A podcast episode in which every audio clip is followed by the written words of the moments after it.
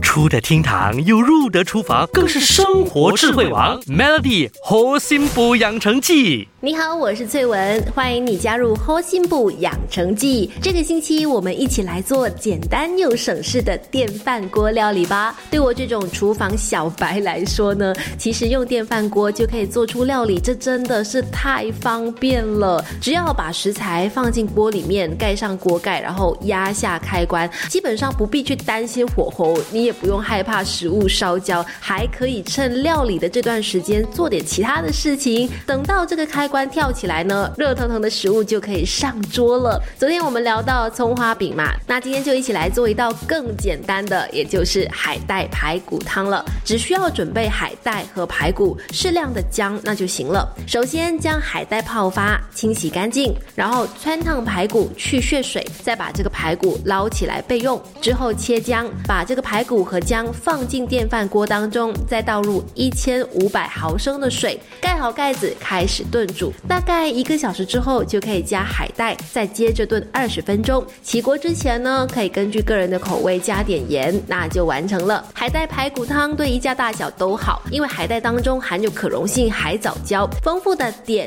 钙、钾和镁，还有可溶性的膳食纤维，有助于降脂、控糖、降血压，对我们身体内的重金属毒素呢，也有帮助排除的作用。从中医的角度来说的话，海带它性味寒凉，还是有的人可能不能。多吃，比如体质虚寒的，或者是有肠胃不适。再来，女性经期前还有经期的时候呢，都最好避免吃海带。另外，料理的时候也可以搭配温热性质的一些葱姜蒜一起去料理，去平衡海带当中的寒性。那今天的电饭锅料理就先说到这，明天我们要来做戚风蛋糕。Melody 猴心补养成记，每逢星期一至五下午五点首播，晚上九点重播，由美心和翠文与你一起练就十八般武艺。嘿呀！